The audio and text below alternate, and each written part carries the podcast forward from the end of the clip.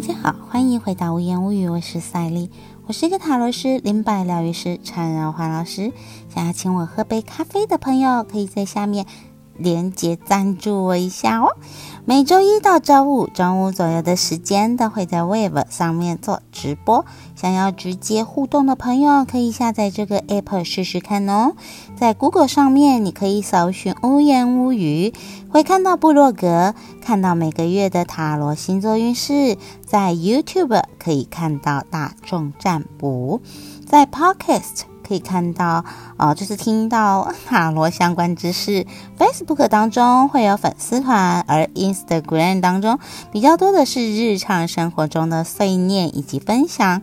有需要私人塔罗服务或是灵摆能量疗愈的话呢，也可以在 Facebook 或者是 Instagram 当中私讯我询问，或是在虾皮上面搜寻无言无语。虾皮同一个账号里面还提供财富好、人缘好、桃花的精油，有需要的朋友都可以参考看看哦。好的，我们今天要来开始说塔罗牌中的五号牌教皇了哈，或者是有些有些人会称为大祭司哈。在正式开始之前呢，我还是要跟各位说一声，以下的内容呢，包含了七十八度的智慧，是由商周出版的这本书的，包含了我大部分的内容哈，非常推荐有研究塔罗的乌友们去购买哦。然后今这一次这一集的节目当中呢，我们还包含了塔罗与占星，以黄道智慧提升塔罗解牌技巧，由木马文化出版。然后还有藏在塔罗里的占卜符码，是由象石文化出版的。带领你开启直觉的七十八堂塔罗课，是由尖端出版的。塔罗牌经典手册，韦特亲自帮你分析塔罗牌，是由雅各文创出版哈。还有一本属灵的人，是由橄榄。基金会所出版的，有兴趣的朋友都可以买来看看哦，哈！因为讲解牌面的关系哦，所以也非常建议大家可以买一副莱德韦特塔罗牌，或是上网搜寻莱德韦特塔罗牌的五号牌教皇，看着听解说会比较容易理解哟。嗯，所以我们今天就开始喽。五号的教皇牌呢，其实是属于人类建构的代表。我们之前曾经提到另一个，就是上周提到的四号皇帝。五号的教皇牌呢，属于金牛座，土元素，显示出责任、义务、重原则、固执、遵循传统、追求感官的享乐。以及重视纪律和组织，重视实际层面的一些特质。哈，在大阿尔卡特的第一行是在描述人格发展。哈，所以呢，我们在皇后牌看到，呃，自然，然后生命、活力、母亲原型的一个自然世界里面，到了皇帝牌，表示是最初的规律、章法、律法。不亲原型的一个社会规范，哈，所以我们现在呢，来到了教皇这边，就是开始要进入特定社会中的智慧才是的传统，以及在该传统当中所应该受到的教育的部分喽。我要。说明的是，其实，在教皇里面所学习的，并不是二号女祭司的生命知识，哈，也不是进入女祭司的神殿，而是一种外在的教义。不要觉得外在教义对追寻者没有任何的作用哦。当有一套基本的外在教义，就像是一般的教育一样，会给人一种很稳固的传统，为个人发展会提供一些根基，构成足够有力量的一个团体、一个组织。吼。会让人更清楚的知道自己未来该往哪走，哈，它是一个比较稳固的力量，哈。传统教义上呢，教皇是最终的一个权威，他拥有代表上帝的发言、解释神圣教义的权利，哈，以及担任今生以及来世沟通的一个桥梁。但其实这张牌在莱德韦特的设计当中呢，是象征教会与教条的外在道图，所以它并不是传统教义上的直指方向、权威式的告诉你你应该要往哪里走，而是指引方向，告诉你你应该要对自己的身上多下些功夫。去经历那些不舒服的，并且与自己身心灵的对抗。对克劳利而言呢，教皇牌所代表的入门是一种门禁，而透过这个门禁，个人就可以跟宇宙合而为一。哈，那我们可以看到牌面下面有钥匙，有两把钥匙，两把都是金色的。但是有趣的事情是，韦特其实在自己的书里面的叙述是以金银两种颜色来形容这两把钥匙。金色代表的是外在道图，银色代表的是内在道图，也代表着阴阳和日月。同时，它也象征着魔法师与女祭司。意思就是，我们应该要如何将这两种能量好好的、完美的结合在一起。但是呢，我们目前看到的韦特牌当中呢，两把钥匙都是金色的。我们相信这是故意的，因为韦特认为教皇并不代表哲学，也不代表灵感或是宗教。虽然这些都是他表现出来的一些模式，但是其实教皇牌是象征教会与教条的外在道途。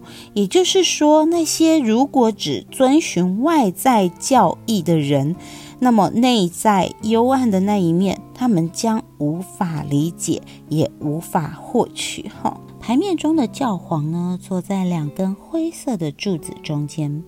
柱子当中装饰着金牛座的象征，所以我们在这里可以很明显的知道，教皇牌拥有金牛座的特性以及能量。两根灰色的柱子是尚未开启的通往潜意识的道路，代表我们只要进入神殿的人就可以得到保护，免于个人的抉择。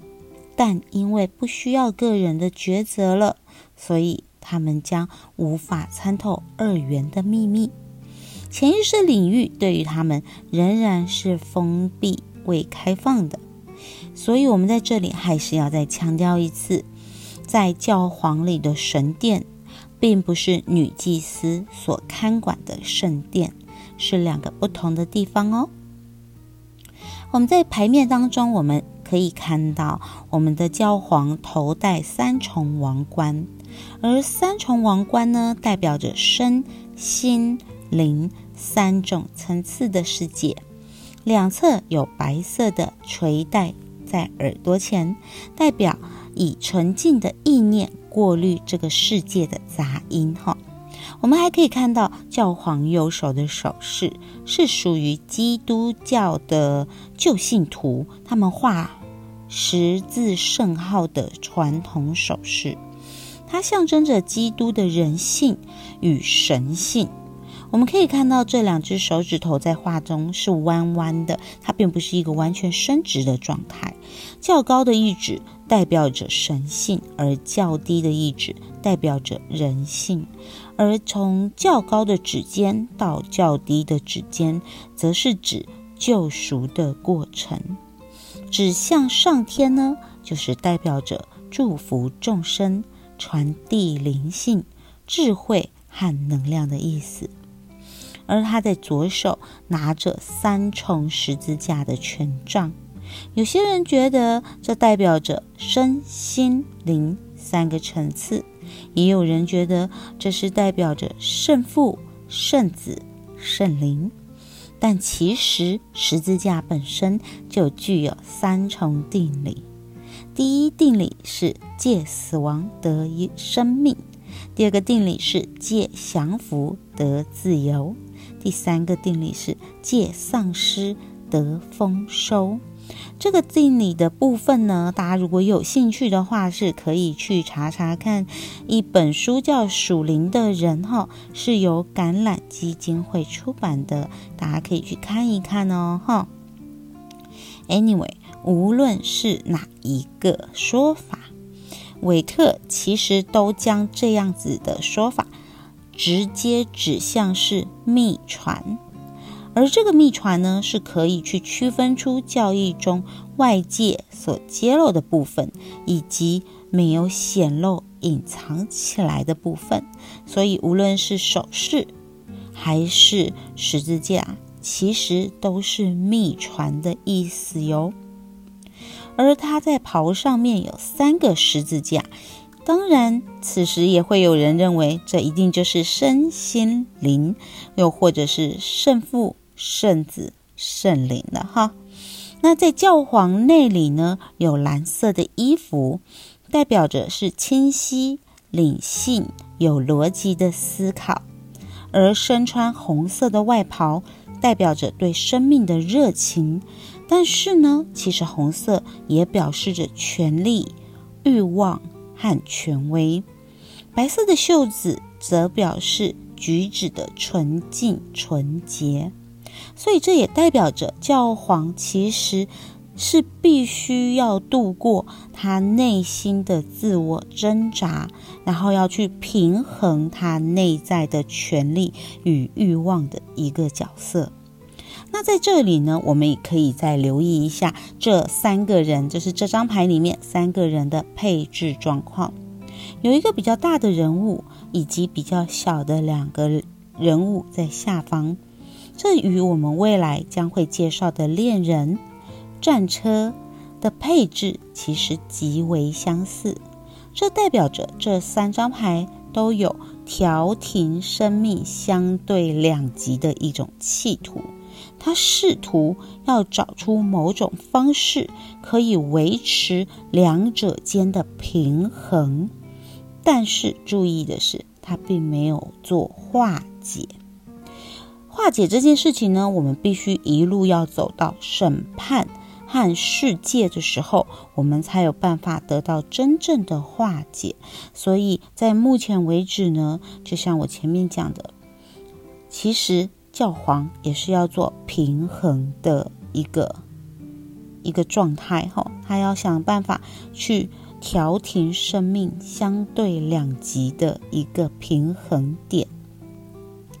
那在图中我们会发现还有跪着的两个信徒，左边的信徒穿着是玫瑰的图样，表示着热情；右边的信徒穿着的是百合的图样，表示的是纯洁。那我们有没有发现，他们这两位信徒的头顶是秃的？为什么会是秃头呢？可能是精神上的干枯或不足。那也有可能是对于教义、教条的知识理解是不够的。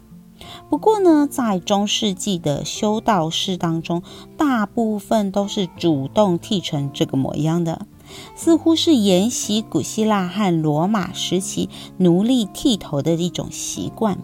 用以象征自己对上帝服侍的一种决心。也有人认为呢，是在模仿耶稣受难的时候所戴的荆棘桂冠，而身上黄色的 Y 型背带呢，就像是枷锁一般的在限制自己啊。在占卜的时候呢，这张牌可以指教会、教义以及一般而言的教育。有时它意味着正统的含义，对社会的理念以及行为准则的服从；有时呢，会以某种微妙的方式拱手把责任交在他人手中。皇帝代表的是规则本身以及执行规则的本体，而教皇则是指我们自身内在的一种服从感。在团体当中呢，教皇可以是一个很敏锐的接收和传递讯息的人，所以呢，常常会在人们沟通的时候当做沟通的桥梁和管道。因为我们前面有提到，教皇是自身内在的服从感，所以呢，只要是内在所想要、所服从的部分呢，他们在学习任何东西的时候，吸收能力都会是不错的哟。通常教皇呢，也代表着神职人员、社工人员或是灵性导师，有时候也象征着庙宇或教堂。逆位的教皇呢，则可能表示着非正统的想法，尤其是思想上面可能代表着原创的概念哦。但有的时候也意含着欺骗在其中。欺骗这个概念呢，是因为有很多人在追逐途中可能会拒绝过去传统接受的一些教条，但却迷失在另一些肤浅的理念当中。